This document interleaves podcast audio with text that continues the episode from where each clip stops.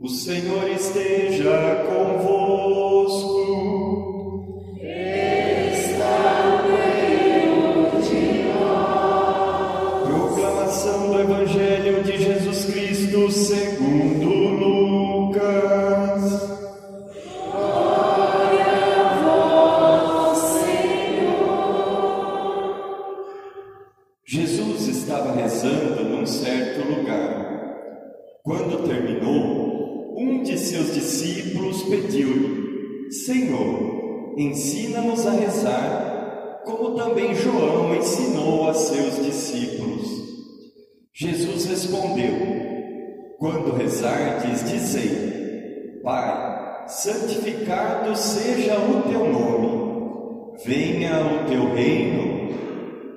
Dá-nos a cada dia o pão de que precisamos e perdoa-nos os nossos pecados, pois nós também perdoamos a todos os nossos devedores.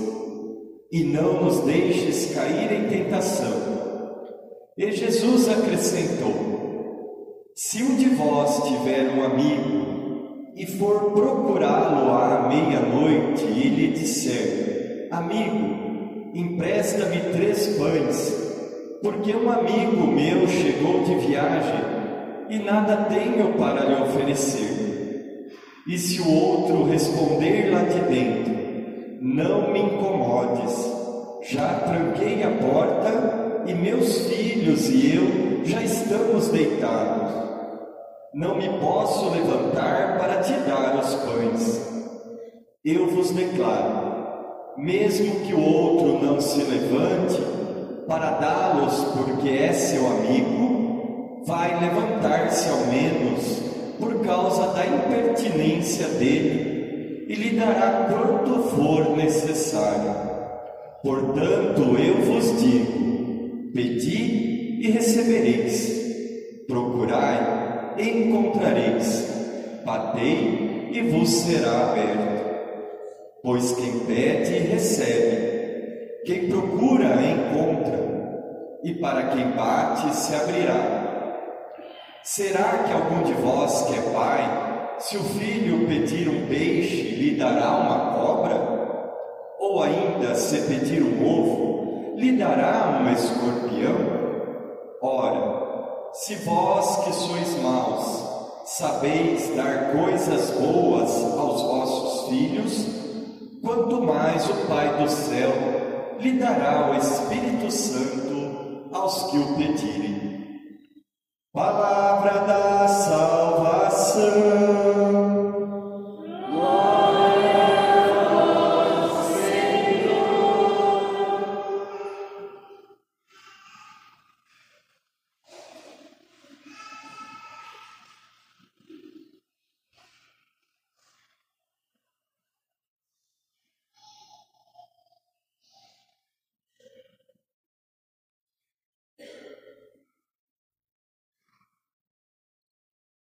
Senhor, ensina-nos a rezar.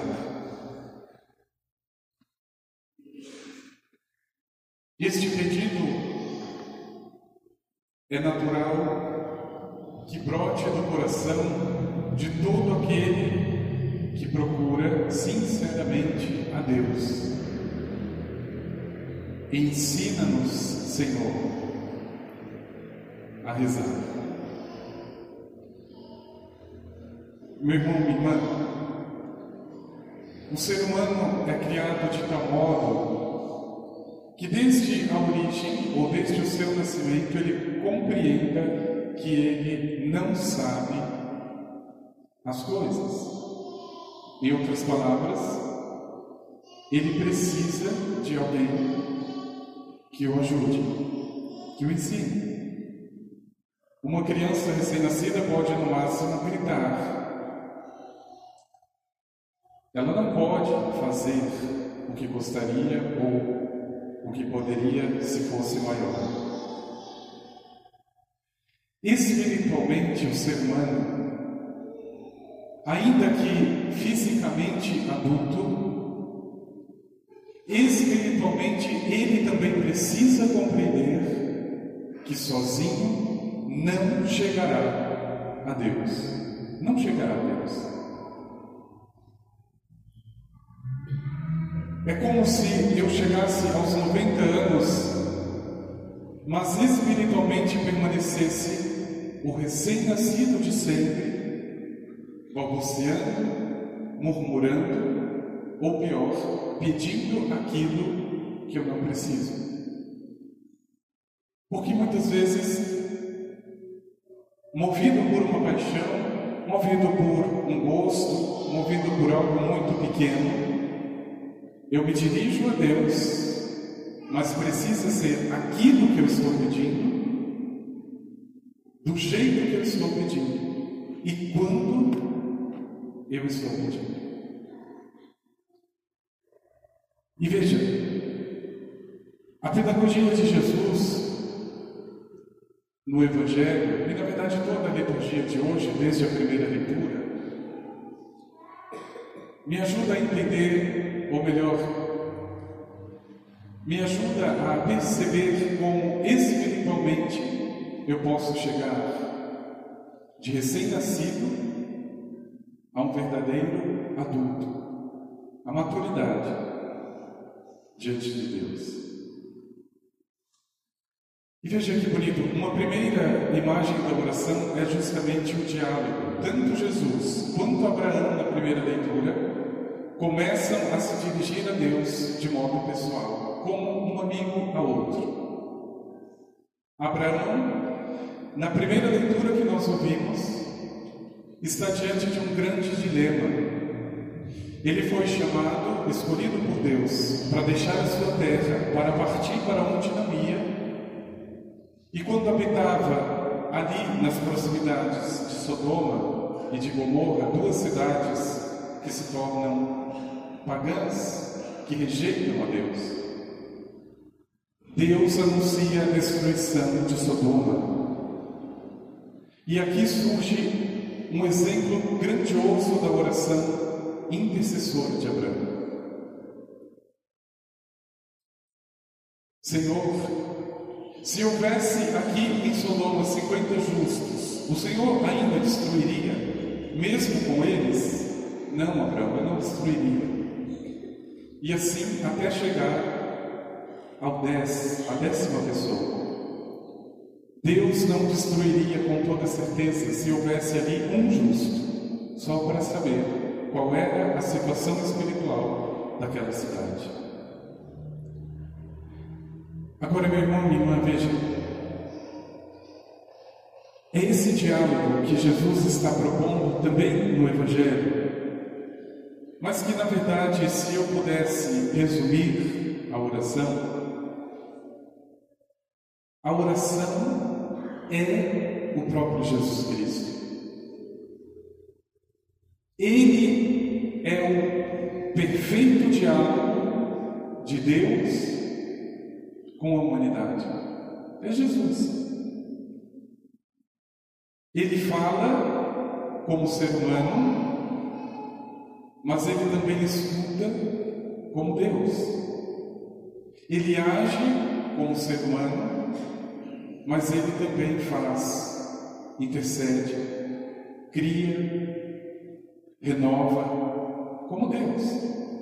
Ali, em Cristo, o ser humano pode dialogar com Deus, não é fora do Senhor.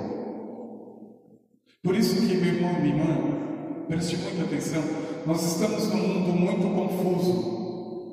E é mais natural do que a nossa oração seja confusa, porque nós estamos nesse mundo.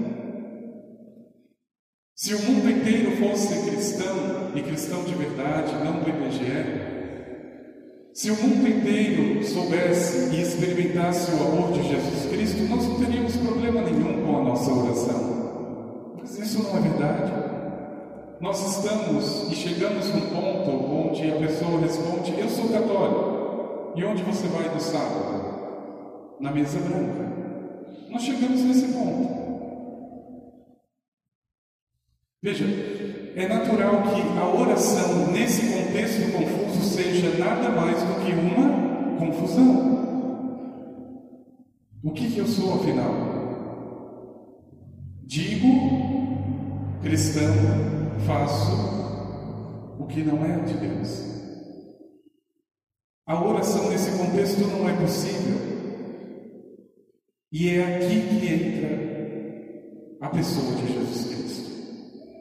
Meu irmão, minha irmã, a tua oração só será verdadeira, íntima, profunda, quando Jesus na tua vida for verdadeiro, íntimo e profundo. E como que eu faço isso, Padre? Leia o Evangelho, pelo amor de Deus, todos os dias.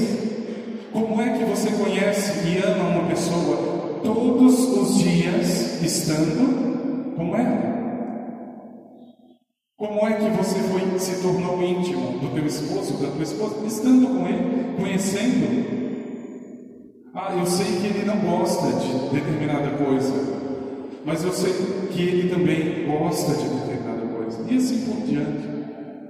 Meu irmão, minha irmã, quando eu começo a frequentar a escola do Evangelho, quando eu começo a ter da palavra de Deus o meu guia, o meu alimento, mesmo que eu não queira, nas minhas decisões, eu não vou decidir mais sozinho. O Evangelho já está, está tão penetrado eu já começo a ter tanta clareza que aquilo que eu preciso decidir, eu sei com quem eu posso contar na hora da decisão. E veja, aqui a minha oração vai se tornando expressiva, aqui ela vai ganhando forma. Ela não é apenas em falar para alguém que eu nem sei se existe ou não, se me ouve ou não. Aqui ela já tem um rosto muito claro, é uma pessoa, é um Deus encarnado, é aquele que mesmo sofrendo, perdoa até o fim. A minha oração é isso, ou seja, é uma pessoa que eu sei que além de humana, é divina. Ou seja, aquilo que a humanidade não pode, a divindade faz. É Ele. Mas, mais uma vez, é importante que seja dito: é no meio desse mundo, meu irmão, minha irmã, que a cruz foi fincada. É no meio desta confusão que Cristo nos resgatou. E não seja tão ingênuo a ponto de pensar que, mesmo após este sacrifício, mesmo após essa ressurreição, você ainda não precisa travar o combate da fé.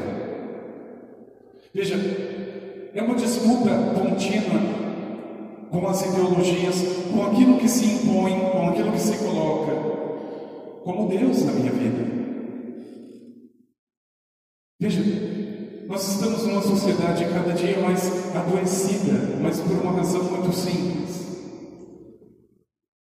Porque tudo que lembra a presença de Deus vai sendo tirado, vai sendo tirado. Veja, a ideologia hoje, materialista, matéria, ela fere principalmente três princípios que para nós lembravam extremamente a presença de Deus. Primeiro, o rei. Percebam como Napoleão começa a perseguir e a matar todos os reis na época da Revolução Francesa. Porque o rei por si mesmo me remete a Davi, que por sua vez me remete a Deus. Depois, vamos acabar com a figura do Pai. Percebam, hoje na nossa sociedade, o quanto se enfraquece a figura do homem e principalmente do Pai. Percebam. Parece que tudo e todas as coisas são culpa do homem. Eu enfraqueço de tal modo a família, eu torno tão obsoleta a figura paterna, que eu chego ao ponto de dizer: Eu sou o pai e a mãe do meu filho. Veja, quando a mulher chega a esse ponto de dizer isso, ela já está na insanidade que o mundo prega. Você pode criar o teu filho sozinha, mas você nunca vai ser o pai para ele. Nunca. Então seja mãe e uma mãe de verdade, porque pai você nunca vai ser. Estamos enfraquecendo tanto a figura do homem, porque no fundo o que o demônio quer é destruir a figura do pai. É para que eu não tenha mais no coração a figura paterna. Porque quando eu já não tenho essa figura, eu não preciso de Deus.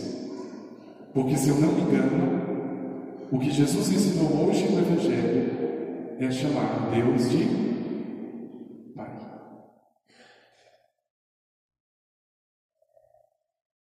E veja, meu irmão e irmã, é mais do que justa, ou mais do que justo, um pedido dos discípulos. Ensina-nos, Senhor, a rezar. Porque, é claro, o contexto é diferente, a história é outra. Nós não estamos na época dos discípulos. Talvez o mundo ali tivesse outra situação. Mas permanece, meu irmão e irmã, o fato de que sem Jesus Cristo é impossível a oração. É impossível.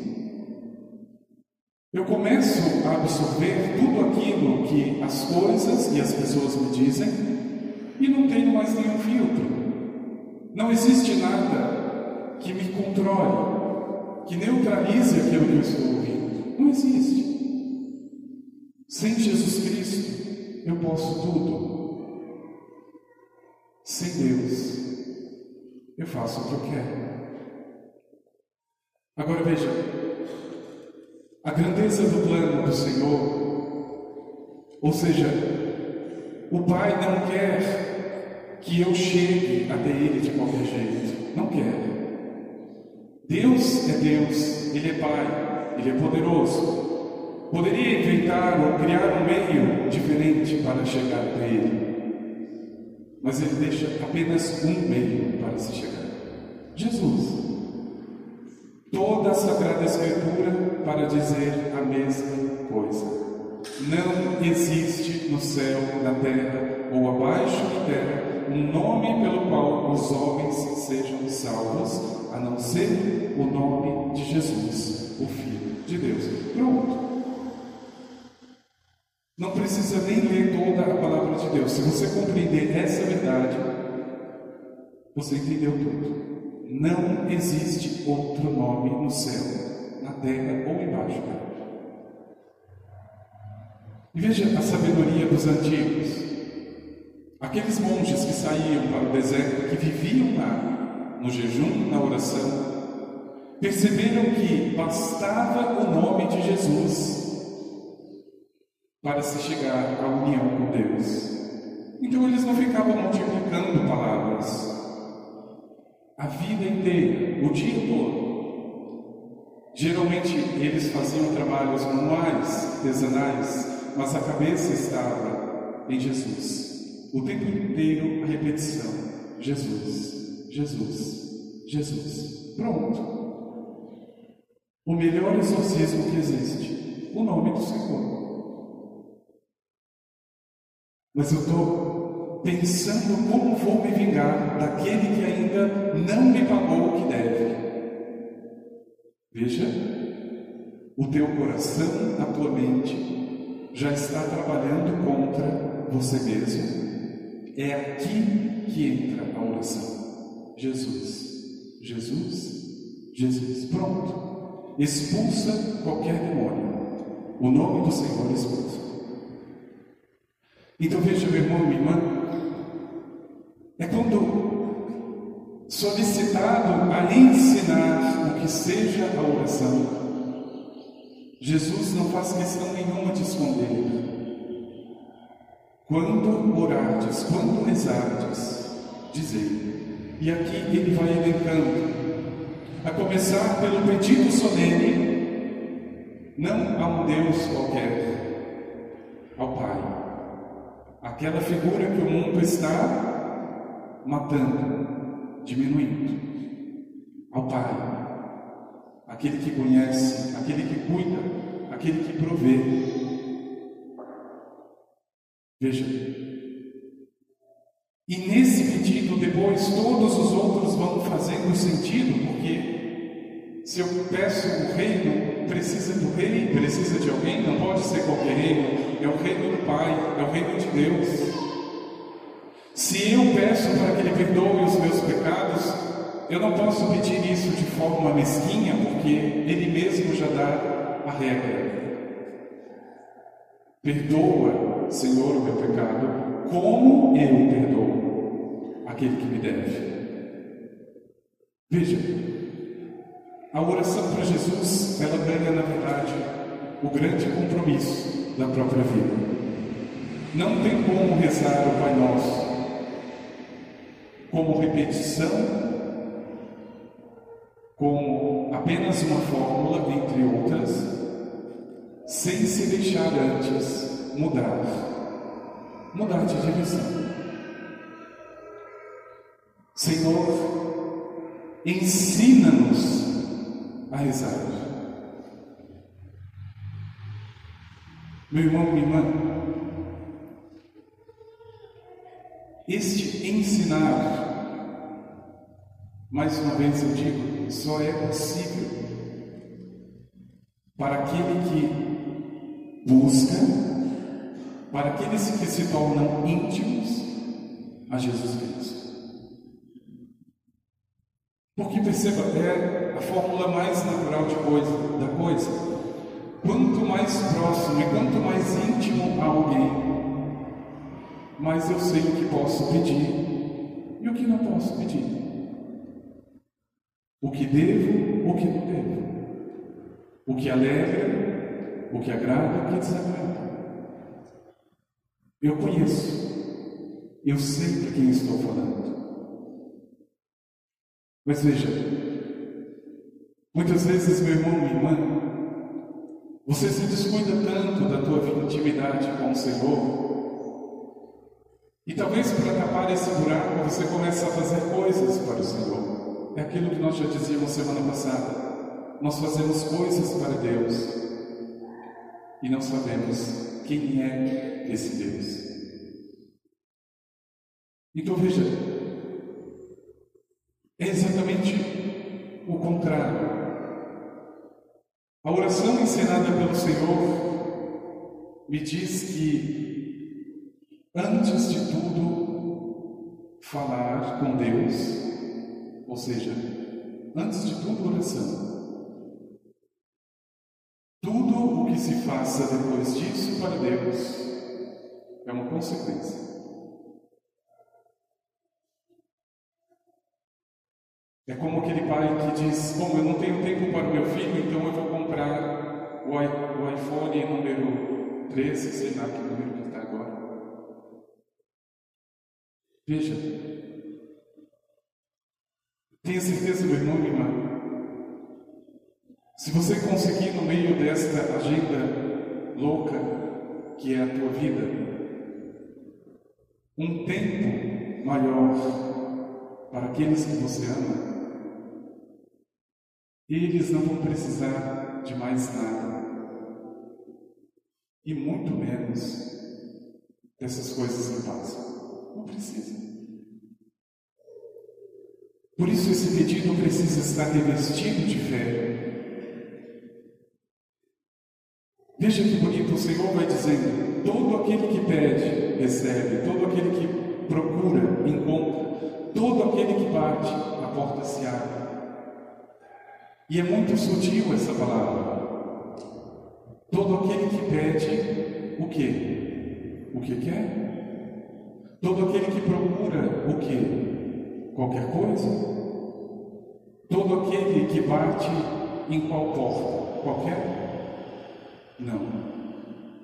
Ele vai dizer o que é preciso pedir? O que é preciso buscar? O que é preciso bater? Quanto mais o vosso Pai que está no céu dará o Espírito Santo àquele que pedir. Pronto. Não é pedir qualquer coisa. Não é bater em qualquer porta. Não é procurar qualquer coisa. Meu irmão, minha irmã, pedindo o Espírito Santo, buscando o Espírito Santo e batendo na porta do Espírito Santo, é aquilo que Paulo já dizia: nós não sabemos pedir o que convém. É o Espírito Santo que intercede com gemidos inefáveis. É Ele que precisa ser pedido.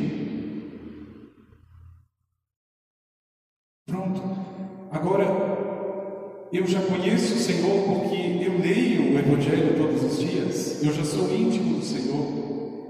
Eu já peço o Espírito Santo, eu já bato nessa porta todos os dias. Agora é consequência, meu irmão, minha irmã. Veja que o teu dia deu tudo errado. E na verdade não deu nada errado. O teu dia foi uma maravilha, mas também cuidado. Se você pediu o Espírito Santo para o teu dia, se você já conhece Jesus Cristo, se Ele já está no teu dia, fique tranquilo. Nada pode acontecer que não seja vontade de Deus. Nada. Ah, mas o pneu do carro furou. Louvado seja Deus por isso. Talvez foi um livramento, talvez foi alguma situação que poderia ter acontecido. Eu já estou com Jesus Cristo, eu já pedi o Espírito Santo. Então veja, a oração que o Senhor me convida não é outra, meu irmão, minha é estar com Ele. Veja, é a intimidade de amigos. Eu tenho certeza que a pessoa mais querida, mesmo que não seja da tua família, uma pessoa querida, um amigo, se você precisar descrever essa pessoa, você faz com tranquilidade. Como é que você vai descrever Jesus Cristo? Veja, perdido no meio de tantas ideologias neste mundo, não confunda e não misture o Rei, o Pai, o Senhor, aquele que está acima de tudo. Não confunda. Não coloque a tua fé como se fosse uma entre outras. Não. A tua fé não é uma doutrina, primeiro, é uma pessoa. Se ele não for o centro, o mais importante, nem adianta ter fé. Não adianta. Mas conheço, tenho a intimidade, peço, procuro, bato na porta do Espírito Santo. Pronto. Que no teu coração meu irmão, minha irmã, o conhecimento de Deus não seja mais uma teoria. E preste atenção, às vezes, quando eu digo leia a palavra de Deus, não é necessariamente fazer um curso bíblico, ah, gostaria de conhecer a palavra, de estudar sobre a palavra. Se você puder, ótimo, mas eu não estou falando disso. Conhecimento na palavra de Deus não significa diploma. Conhecimento na palavra de Deus é intimidade. Eu posso não ter nenhuma faculdade. Santa Teresinha é doutora e nunca pisou numa faculdade. É doutora no espírito,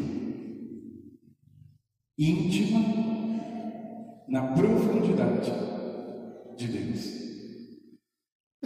Que no teu coração, meu irmão e irmã, haja essa sede verdadeira, haja esse apelo e esse pedido do discípulo: Senhor, ensina-nos a rezar. Eu tenho certeza que nessa prece, ou nesse pedido, já está o Espírito Santo. Porque nesse mundo confuso que se vive, lembrar de Deus, buscar a Deus, bater na porta de Deus é uma graça, é uma graça, gente. Se a gente saísse daqui exatamente agora, nesse momento, e fosse com aqueles irmãos ali na mata, na mata, nas drogas, e você perguntasse: quem é Deus? Deus é esse craque. Deus é essa pornografia. Deus é essa maconha. É isso. A confusão hoje é essa. Se você bater na porta de algumas casas aqui de Votorucaia e perguntar quem é Deus, as pessoas não vão dizer isso, mas você vai perceber. Deus é o meu trabalho, porque eu vivo para Ele. Deus é o meu filho, porque eu não faço outra coisa senão para Ele. Nem para Deus eu faço. Cuidado. É demais pedir aquilo que nós não temos e não sabemos. Sábio foi aquele discípulo que perguntou: Como eu devo rezar? Sábio foi aquele discípulo. Porque nós achamos que já sabemos. Nós julgamos conhecer Deus. E por isso, meu irmão e minha irmã, Veja, como o próprio Senhor ensinou, a oração só é possível passando por Ele mesmo. Por Ele. Ah, mas aquela pessoa me falou uma coisa sobre Deus. Cuidado. Pode ser o Papa, pode ser o sacerdote, pode ser o pastor, quem for, para falar sobre Deus ele precisa provar na vida de Jesus Cristo aquilo que está sendo dito. Coloca no teu coração, meu irmão e irmã, esse desejo sincero. E veja, não faça mais de qualquer jeito. Esse pedido tão sublime e essa oração que foi ensinada nada menos do que pelo próprio Deus o próprio Jesus. É tão difícil perceber que eu me acostumei tanto com o Pai Nosso que eu já não consigo saborear palavras, os pedidos. Veja, faça mesmo que seja durante essa semana esse exercício. Não reze o Pai Nosso corrido, Reze a primeira frase, Pai nosso que estás nos céus. Pronto, repita isso por um tempo. Até que isso entre. Puxa vida, realmente Deus é Pai. Veja, você está dando tempo para pensar naquilo que você está pedindo. Pai nosso que estás nos céus, Pai nosso que estás nos céus. Eu começo a assumir como vida não como uma letra. E nesse caminho, quando menos percebo, eu aprendi a rezar. Aquela criança recém-nascida que mal sabia gritar quando a fome, agora consegue andar com Jesus Cristo. Que você aprenda, meu irmão, que eu aprenda a lição mais fundamental de todas, que não é aprender a andar, é aprender que existe um Deus e a única coisa que esse Deus espera é o diálogo. Ele me criou para falar comigo. Se eu vou falar com ele, eu não sei. Ele vai falar comigo. É preciso que a tua oração passe da superfície das palavras, entre no diálogo com Deus. Vamos pedir.